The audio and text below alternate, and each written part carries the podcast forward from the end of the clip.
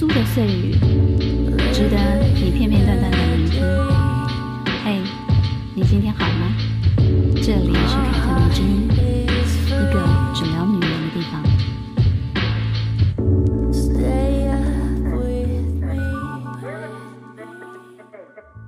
嘿，大家好，我是凯特王，欢迎收听凯特迷之音。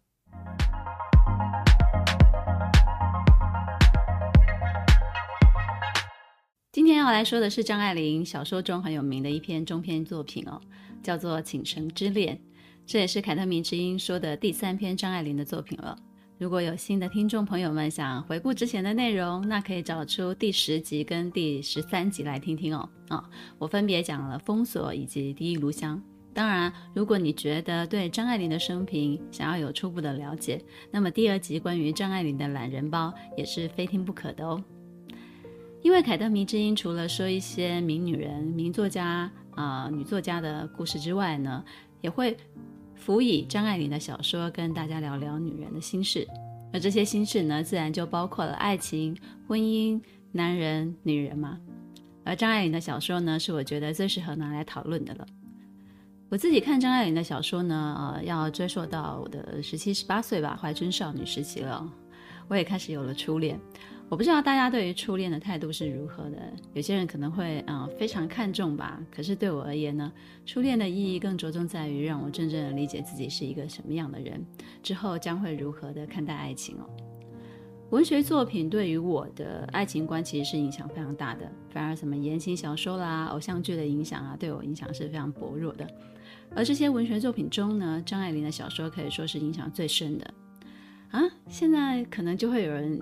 反应了，啊，什么张爱玲的小说很悲哀哎，都没有什么好结局哎，怀春少女看了怎么可能会想要恋爱呢？对啊，张爱玲的小说确实哦，看了会让人家觉得有点心凉凉的哦，但它并不妨碍我谈恋爱啊，而且甚至帮助我理解了什么才叫做现实，就是我们所要面对的现实，而不是幻想中的那种爱情啊。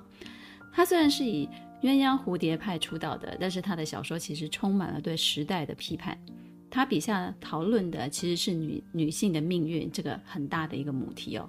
如果你是对身为女人这个主题感兴趣的人哦，张爱玲的小说肯定可以让你了解自我以及了解你的同类。而且她的作品文学性又非常的高，文字非常的美，结构很精致。对于练习写作的人来说呢，真的是挖不完的宝库哦。来小小的聊一下我的初恋好了，他是我的同班同学，毕业后呢才开始追我的。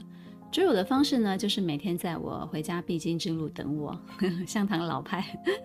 当我骑车啊，骑脚踏车经过他固定站岗的地点之后呢，他就会目送我的背影离开。虽然我一次都没有回头，但是我知道，嗯，他绝对是在看我的。我不是一个主动的人哦，也不是这样的一个举动就能够等来的一种人。他后来自然是有告白的，所以我才会接受他嘛。而他也不是当时唯一的追求者啊，只是他可能是当时的追求者当中呢，长相最让我喜欢的。我觉得少女都是颜控啊，一个男生只要长得帅哦，还是会有先天的优势的。我跟他交往的时间并不是太长，有没有一年我可能都不太记得了，真的是一个很随性的初恋哦。我后来回想起来，哎，初恋之所以对我而言没有太大的意义，也许真的是因为我那时候对爱情的好奇大过于对这个人的好奇。你一定会问，哎，跟这个男生在一起不就是在谈恋爱吗？这个不就是爱情吗？我觉得不是，哎，我觉得更像是，呃，我借由这个。跟这个男生在一起，体会了哦，原来这个就是在谈恋爱啊，这种感觉。我是喜欢他啊，但没有超过我自己喜欢我自己那样，一点也没有。他是长得很帅，没有错，但是我发现自己说的话，他很多都听不懂，可以说是思想层级不在同一个水平上哦。我不是说他不聪明哦，他应该也是很聪明的一个人，只是两个人的精神层面不是那么的契合。他是一个外表可能看起来很花心，但实际上还挺死心眼的一种人。对于爱啊，也比较传统一点。可是我不是啊，一点都不是。所以当他说自己的未来的梦想就是哎考一个公职啊，娶一个老婆，生小孩，在屏东好好的生活的时候呢，我内心真的是有一点惊讶的。我心想，哎，不会吧，我们才几岁啊？你跟我说这些，然后一眼就可以望到头的生活，而且还很向往。哦，不不不，我不想要跟你这样生活，我想要离开家乡，我想要去台北看看啊，我想要去世界各地看看。如果他肯花一点点心思理解我，应该就会知道我是一个怎么样的人了。我跟他分享那些兴趣啊、爱好啊、看的电影啊、书籍啊，也许他从来只是听听而已，未曾想要了解。男人总是以为女人想要的是一个归宿、一个结果，也许吧。很多女人也这样认为啊，归宿跟结果才代表爱情成功，所以他们会在谈恋爱的时候，以对方有没有要娶她作为一个评评断的标准哦。哪怕他们对于婚姻其实也没有那么向往，却依然忍不住以此作为一个判断。哎，其实好傻，谈恋爱不就是好好去理解你眼前的这个人跟你自己吗？所以呢，我的初恋就这样轻飘飘的被我抛出去了。我甚至对这段感情中的他跟我都没有过多的留恋啊，却让我明白了一点：两个人要在一起，需要一点天时地利人和的。婚姻更是这样，因为我们都是平凡人嘛，你无法脱离世俗的框架，只求一个精神上的契合，你心里一定会考虑很多很多的现实条件。那么一定有人会有一个疑问哦，什么？凯特才十七八岁就会思考这些问题了？很简单啊，因为我生长在一个大家庭里，看了很多大人们的婚恋哦。这些着眼于现实中的婚姻啊、爱情啊，其实比言情小说或者是偶像剧更具有参考价值。相对于纯粹的高尚的爱情，功利跟计算其实是更加符合我们普通人的思维跟行事逻辑的。当然，我们打死都不会承认，我们会说自己想要的是嫁给爱情，嫁给爱情啊、每次听到这四个字，我都会想笑。有哪一个人是因为灵魂美而被爱的呢？大部分人都是说：“哦，他不是我的菜，菜难道就不是条件吗？”所以呢，张爱玲笔下的人物更多是平常人，写的都是一些庸人俗事，没有高富帅，没有白富美，没有可歌可泣、荡气回肠的爱情。他们不会去追问生命的意义、人生的价值，都是非常世俗的人事物。但我觉得可贵的，也就是这些世俗的人事物，从这里面开出花来，会让我觉得更有意思。张爱玲的《倾城之恋》呢，是她所有的小说中唯一相对有好结局的一部作品。当然。这也要看你对好结局的定义是什么了。如果说男女主角结了婚在一起，对你来说就是好结局，那么《倾城之恋》它确实是有好结局的。但如果撇除世俗的表现啊、白流苏跟范柳原的结局其实依旧是悲哀的哦。因为若不是香港沦陷，他们的结局其实就是一个男人包养了一个离了婚的女人，如此而已。所以呢，和平时代的男女。如果把爱情、婚姻建立在各自追求的利益上，有钱的男人只会想要想要什么？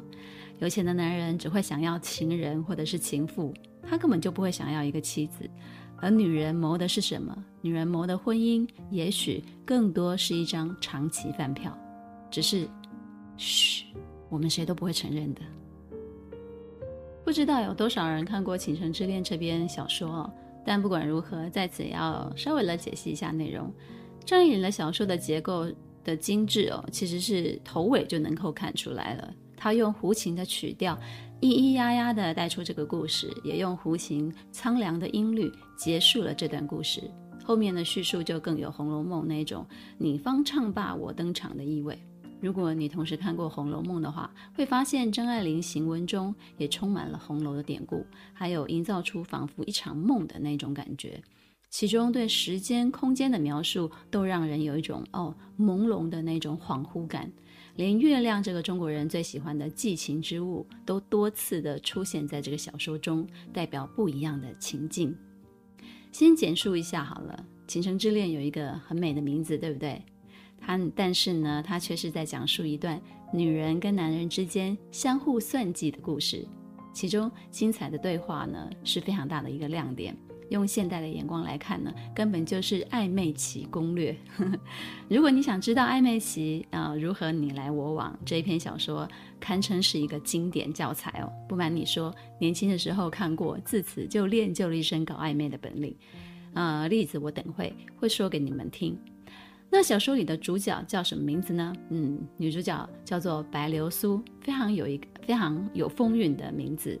而她的长相怎么样呢？书中是这样描述的：她那一类娇小的身躯是最不显老的一种，永远是纤瘦的腰，孩子似的萌芽的乳。她的脸从前是白的像瓷，现在由瓷变为玉，半透明的，青青的玉。上顎起初是圆的，近年来渐渐的尖了，越显得那小小的脸小得可爱。脸庞原是相当的窄，可是眉心很宽，一双娇滴滴的、娇滴滴的清水眼。白流苏是一个标致的美人哦，但是张爱玲却没有给她一个比较好的身世背景。她是一个离过婚的女人，而且啊。刚刚不久前呐、前夫才刚刚又过世了。离婚后回到自己的娘家待着，身上仅有的钱也都被他的哥哥们挪用去了。在家里待了这六七年当中呢，上上下下二十几口人都觉得她是多余的。嗯，真的就是嫁出去的女儿泼出去的水哦，没有一个人是拿她当自家人看待，处处都在刻薄她。他的四嫂嫂更说他是扫把星，带随全家啊、总之家里有什么不好的，就会怪罪到这个离过婚回到娘家的白流苏身上。所以呢，他其实是很想离开这个家的，但是他除了再嫁之外呢，没有其他的方法可以进行了。你一定会有疑问，哎，你可以找个工作啊，但是哎，笑话，那可是一九四零年代的上海呢。女人能找到什么好工作呢？更何况白流苏白家是一个穷一老的家，再困顿也没有让自己的女儿出去抛头露脸做事的道理。白流苏也真的想过哦，是不是应该出点出去谋一点事来做呢？但是就像喜欢做媒人的那个徐太太说的那句话一样啊，找事都是假的，还是找个人是真的。我每次听 听到这句话的时候，都觉得张爱玲意有所指哦，而我心里呢，都会替换成，替换成什么呢？嫁给爱情都是假的，还是找个人是真的？那男主角叫做范柳原，一个归国的华侨的公子哥，用现代的称呼就是 A B C。嗯，他有丰厚的家产，三十二岁，然后接下来画一个重点哦。父母双亡，这样子的条件可是很多很多大户人家千金眼中的黄金单身汉，对不对？嫁过去还不用侍奉父母，但是呢，他却迟迟没有娶妻结婚。嗯，为什么呢？因为他的妈妈是没有过门的姨太太，所以在当时他是一个庶生的庶生子。他是在父他他的妈妈是在呃父亲在伦敦结识的一个华侨交际花。然后之后呢，在伦敦就生下了他了。范柳原的妈妈因为惧怕大老婆的报复，所以她始终没有回国。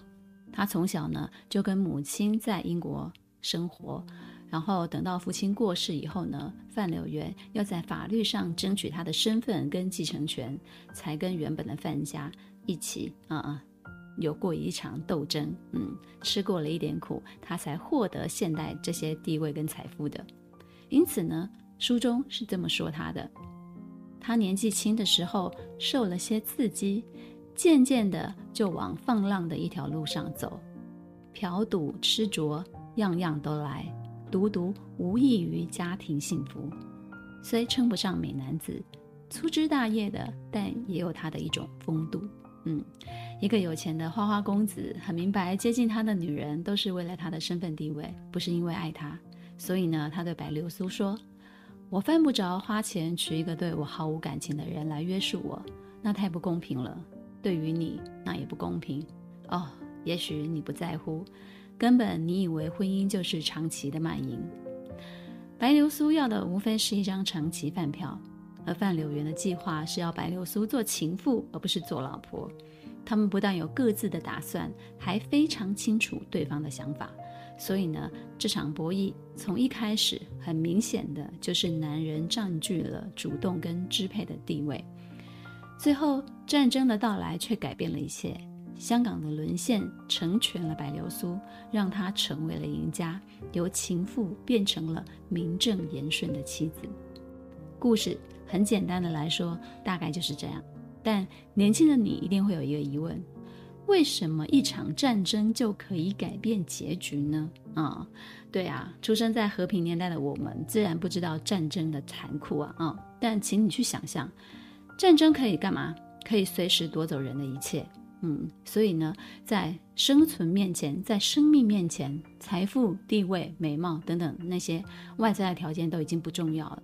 而人唯有当一切都要失去的时候，人跟人之间的交流才有可能变得比较真诚起来哦。啊、就像小说的文字里头描述的，别的他不知道，在这一刹那，他只有他，他也只有他。嗯，只有在那个啊，攸关生命啊，生死。存在之际，我们才会对对方有一点点的真心。生命不受到威胁的时候，什么都有的时候，我们对爱情当然会挑三拣四啊，甚至游戏爱情。在一切都没有了，生命也受到威胁的时候，我们才会紧紧地抓住对方的手。你说张爱玲是不是把人性看得透透的呢？而这个结局安排也是只有在那个时代才可以成立嘛？是吗？我不是这样觉得的。很多人都说结婚需要冲动哦，我恰恰觉得结婚哪里需要冲动？结婚需要的是外在因素的一个逼迫哦。这里的逼迫不是说哦拿什么去威胁对方哦，而是两个人原本和平的处境突然有了一个意外的闯入，比如因为工作安排，所以两个人必须分开了；比如啊、女方怀孕了；比如某一个人的亲人突然过世了。让其中的人感到忽然意识到对方对自己好像很重要，等等等等，很多外在的因素会干会高过人想结婚的这种自然的意愿。所以说，《倾城之恋》的结局依然有它的现代性。它告诉我们，促使人结合的可能，可能不是爱情本身，很多时候是外在的原因给了我们一个动力，意识到对方啊好重要啊，我不想失去他。那我们就结婚吧。好的，如果你听得够仔细的话，你会发现，那像范柳原这样条件好的公子哥，怎么就跟白流苏这样离过婚的旧式的女人牵扯在一起了呢？他身边应该围绕的都是年轻未婚的那些莺莺燕燕才对吧？哎，张爱玲的好看的故事就是在这里啊，啊，曲折离奇，阴错阳差，反映的也是当时女性离婚的一个处境哦。其实呢，当初徐太太帮白流苏找的那个再婚的对象是不可能有范柳原这样子一个条件的。嗯，白流苏配得上的是怎么样的一个条件的人呢？就是在海关做事，刚刚死了太太，家里有五个孩子，着急着续弦的江先生，死了老婆的配死了老公的啊，或者是离婚的才配得上啊。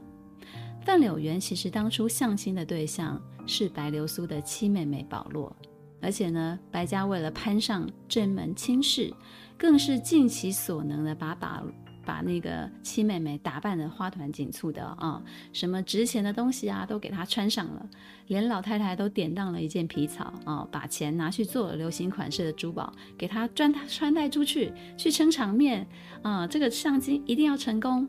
结果没想到范柳原没有看上七妹妹，反而是跟白流苏跳了几支舞。因此喜欢上了这个啊、有的中国情调的女人，这种感觉是不是很像很多早期的女明星或女艺人会被问到，哎，你是怎么踏入演艺圈的问题的答案？他们都是说，哦，我是陪朋友去试镜的啦，没想到却被导演相中了啊，是一样的道理啊。白流苏就是这样，她只是陪客，就算会跳舞，她也不应该跟妹妹的相亲对象跳舞啊，对不对？这不合情理吧？但是呢，他实在是在家里受受够气了，他就想要放纵一下，顺便呢，在这些女人面前出一出风头，因为所有的人当中只有他会跳舞。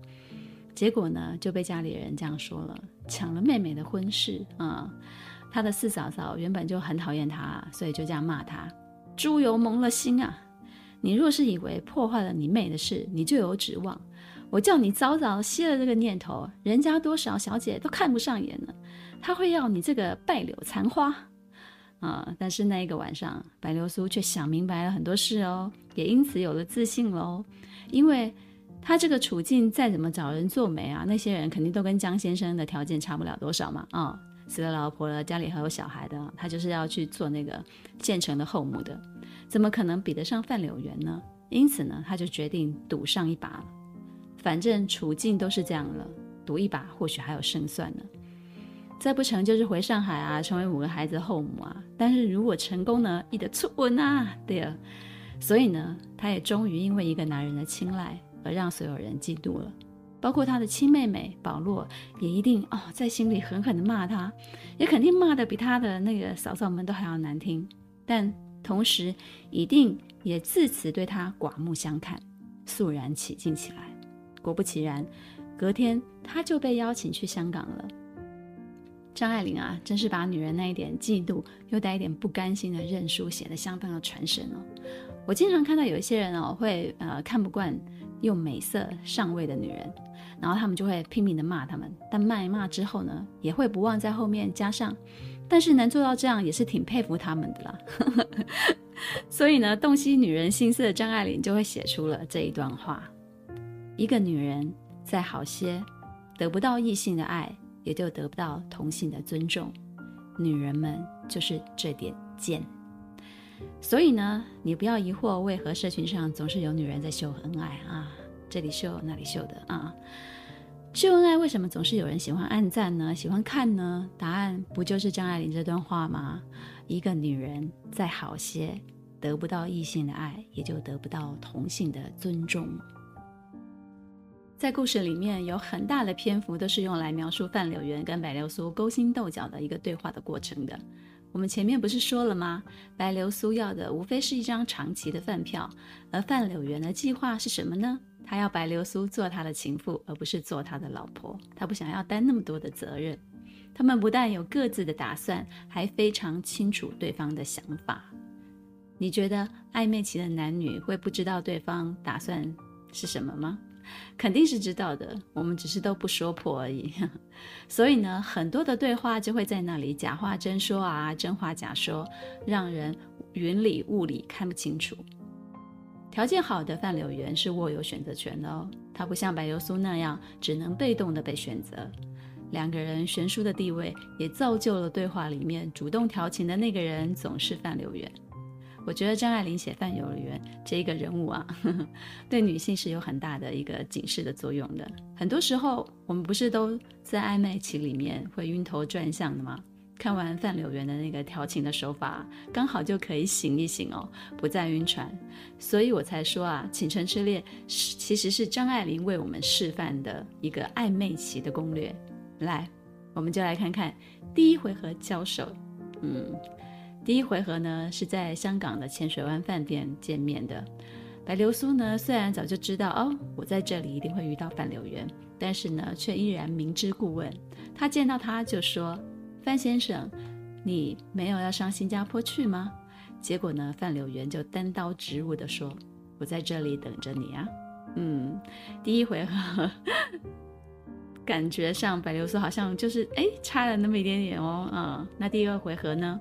他就帮忙白流苏领他去他的房间休息，之后呢，他就站在房间的窗台边看着他。白流苏呢，就哎有点被看的不知所措，就很害羞嘛，所以就低头下去了。结果呢，范柳原就说：“你知道吗？你的特长是低头。有人善于说话，有的人善于笑，有的人善于管家，你是善于低头的。”哦，这段话就是有没有很撩人？那白流苏是怎么回的呢？他是先故作听不懂，但是之后却又表示谦虚的说：“我什么都不会，我是顶无用的人。”范柳原当然也不是省油的灯了，他是一个情场浪子嘛。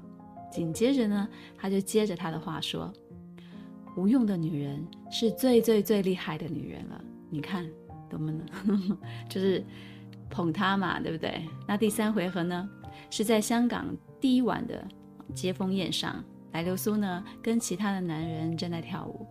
那原本说不去的范柳原却突然出现了，然后就顺势的从其他男人手上接过了白流苏，然后就沉默不语了。他们俩就在舞场上面跳着舞，然后白流苏就问他说：“怎么不说话呀？”范柳原就说：“可以当着人说的话，我完全说完了。”白流苏就笑着问说：“鬼鬼祟祟的，有什么背人的话呢？”于是范柳原就说：“有些傻话。”不但是要背着人说，还得背着自己，让自己听了也怪难为情的。譬如说，我爱你，我一辈子都爱你。哇塞！白流苏听到就别过头去，然后不屑一顾的啐了一声说：“偏有这些废话，就是很女孩子的那种很娇俏的样子。”结果呢，范柳原就油腻起来了。不说话又怪我不说话了，说话又嫌唠叨。于是白流苏就试探性的问：“你为什么不愿意我上跳舞场去呢？”白流苏这句话真的是很多女人都会故意问的一句话，而且心中呢也早就预期了她想听到的答案了。范柳原就说：“一般的男人啊，喜欢把女人教坏了，又喜欢去感化坏女人，使她变为好女人。”我可不像那么没事找事做，我认为呢，好女人还是老实些的好。张爱玲笔下的范柳原真的是一个调情高手哦，说了那么一大串话，把最重要的那句话藏在最后，而且把自己的心意也藏在了里面。对啊，你是在说好女人是不会这样子，第一次跟见面的男人就跳舞的，而不是说你心里嫉妒嘛？白流苏心里就想了。如果她真的像范柳原说的那样是一个彻底的好女人，那么她根本就不会去注意到他。用张爱玲的小说里的形容就是，她既要冰清玉洁，又要富于挑逗性。嗯，那第四回合呢？到底是谁输谁赢呢？范柳园啊，就借故把白流苏从徐太太那里的接风宴上面带走了。离开的时候呢，遇见了一位印度公主，叫做萨黑伊尼公主。萨黑伊尼公主呢，十分的有派头，装腔作势的。两个人一阵交际之后呢，公主就离开了。公主离开之后呢，范柳园马上就转头跟白流苏说：“哎，你不要看她那样架子大的十足啊，她在外面招摇说自己是某王公贵族的女儿，因为王妃被赐死了，她被放逐。”所以不能回国，不能回国啊，是真的吧？但是呢，是不是有那么高贵的血统，可就不知道喽。而他现在啊，正被一个英国老头养着呢。白流苏就笑他：“你们男人就是这样，当面何尝不奉承他呢？背后就把他说的一文不值。那像我这样子一个穷已老的女儿，身份都还没有他高贵呢。”不知道你对别人是怎么说我的呢？哦，范柳原回答得很漂亮哦。他说：“你放心，你是什么样的人，我就拿你当什么样的人看待，准没错。是不是很诡计多端？话中有话，哦，雾里看花看不清楚。白流苏发现啊，范柳原这个人人前人后是不一样的。他们单独在一起的时候呢，范柳原是斯斯文文的君子的模样，背着人那么的稳重，而当着那么多人的面却很喜欢放肆。范柳原为什么要这样做呢？目的是什么？目的当然是希望白流苏自己能够投怀送抱，所以他私底下根本就不碰他，斯斯文文的，非常的君子。他当然有很多的机会是可以用他的优势让白流苏就范的。但是他不要用，嗯，很狡猾，对吧？但白流苏也知道，他自己也只有守住这最后的一条防线，他才有胜算。你想要我，我偏不给你，嗯，怎么可能自动投怀送抱呢？有些时候我在想啊，人之所以那么多的算计，并不是因为他存心想要使坏。你看看范柳原跟白流苏，其实他们都不是一个十足的坏人哦，他们还是有一些真心诚意的。但是因为他们过去的遭遇，让他们深刻感受到了人情的冷暖，所以呢，他们总要小心翼翼地为自己盘算，如同张爱玲借范柳原的口中说出的那句话一样：“如果你认识从前的我，也许你会原谅现在的我。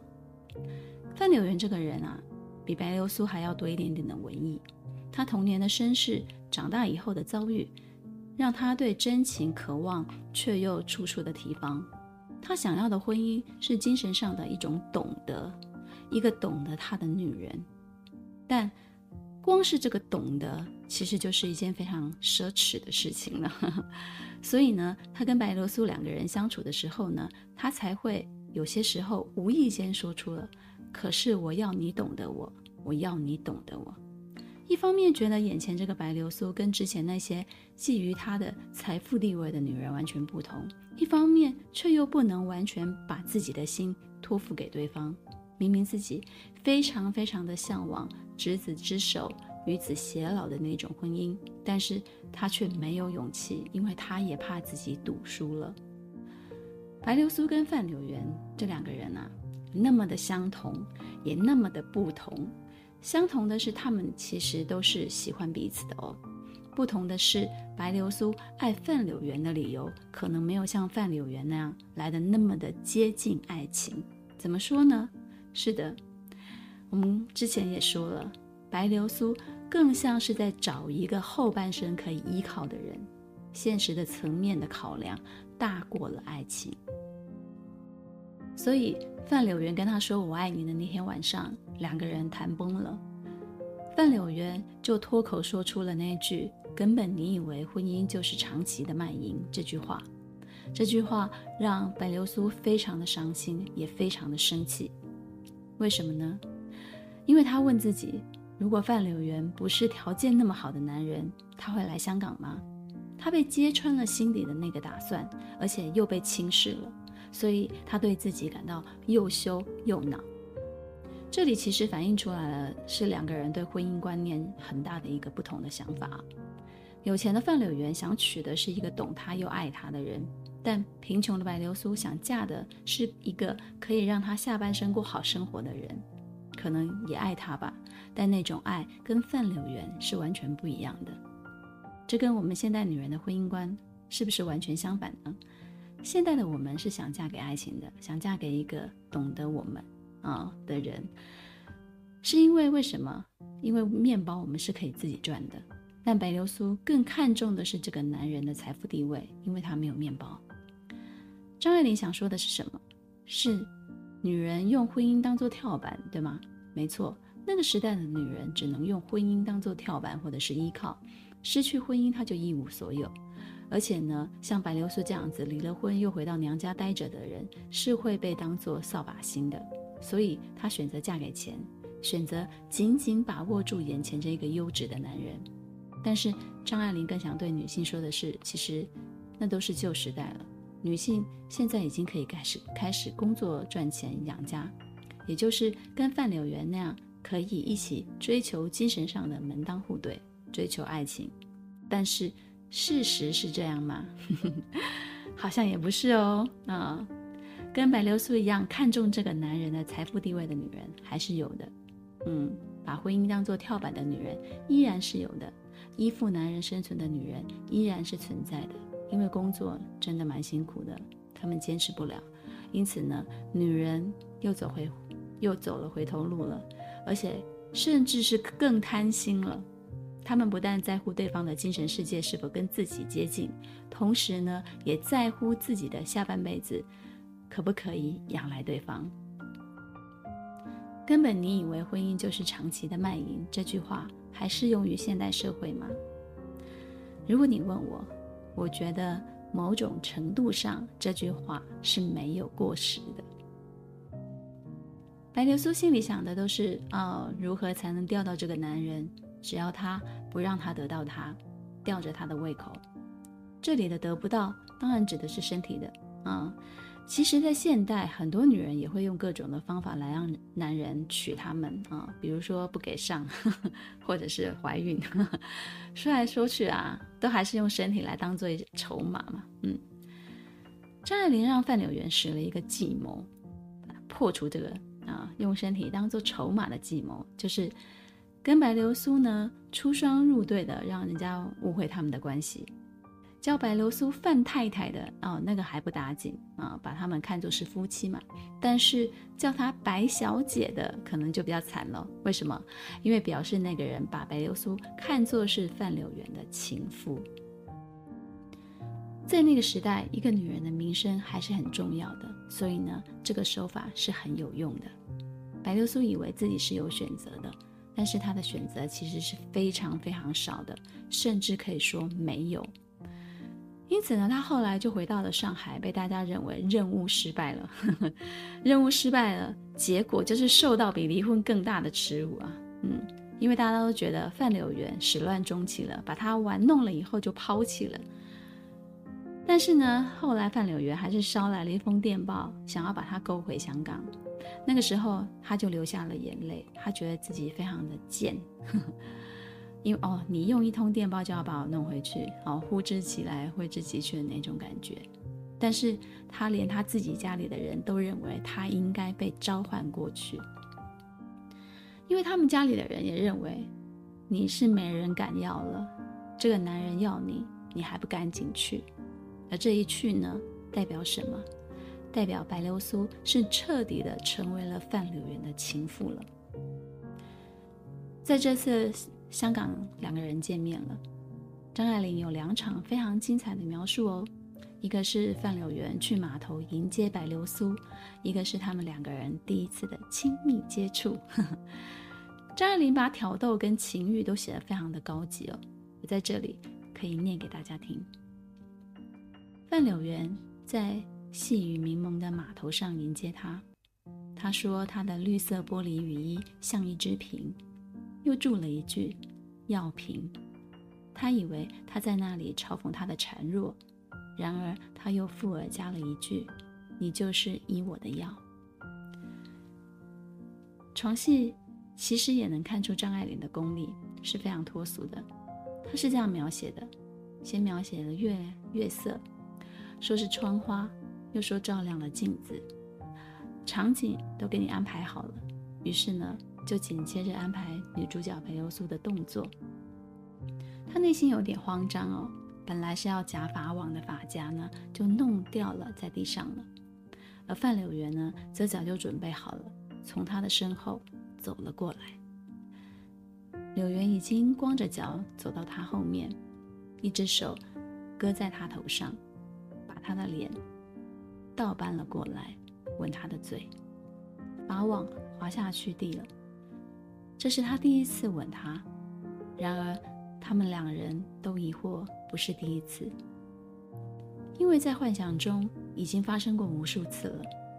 从前他们有过许多机会，适当的环境，适当的情调，他也想到过，他也顾虑到那可能性。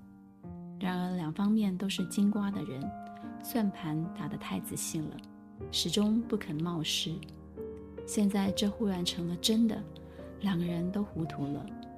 流苏觉得，他绿溜溜的走了个圈子，倒在了影子上，背心紧紧抵着冰冷的镜子，他的嘴始终没有离开过他的嘴，他还把他往镜子上推，他们似乎是跌到镜子里面。另一个昏昏的世界里去了，凉的凉，烫的烫，野火花直烧上身来。后来的事情大家都知道了，战争来了，香港沦陷了，失去一切的男女发现他们只剩下彼此，于是呢就不演戏了，老老实实的去结婚了。倾城之恋的“倾城”两个字啊，不是写一个女人拥有倾国倾城的容貌。使得男人愿意为她颠覆一座城池，那是传奇哦。他写的是一对男女机关算尽，结果靠着一场战争才做了平凡的夫妻。这里的倾城有讽刺爱情传奇性的意味，一直呢，现代的人其实是会考虑各种条件因素，爱情的纯粹是朦胧的，是飘忽的。就像这个小说里的文字与描述，从头到尾都有一种不真实的感觉。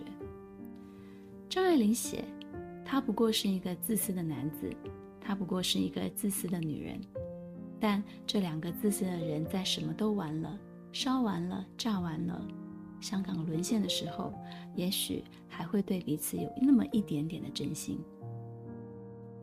我觉得《倾城之恋》真是一个很有意思的故事。有些人看了会觉得自己对于爱情的情操高于男女主角，有些人则不敢承认。可是呢，我觉得一个现代的女人，只要先懂得谋生，再去谋爱，至少都可以求得爱情与面包的双赢哦。你真的不用再为了谋生而假装去爱了，你说是不是呢？之后呢，我们还会不定期的说说张爱玲的其他小说，《凯特迷之音》，咱们下次见。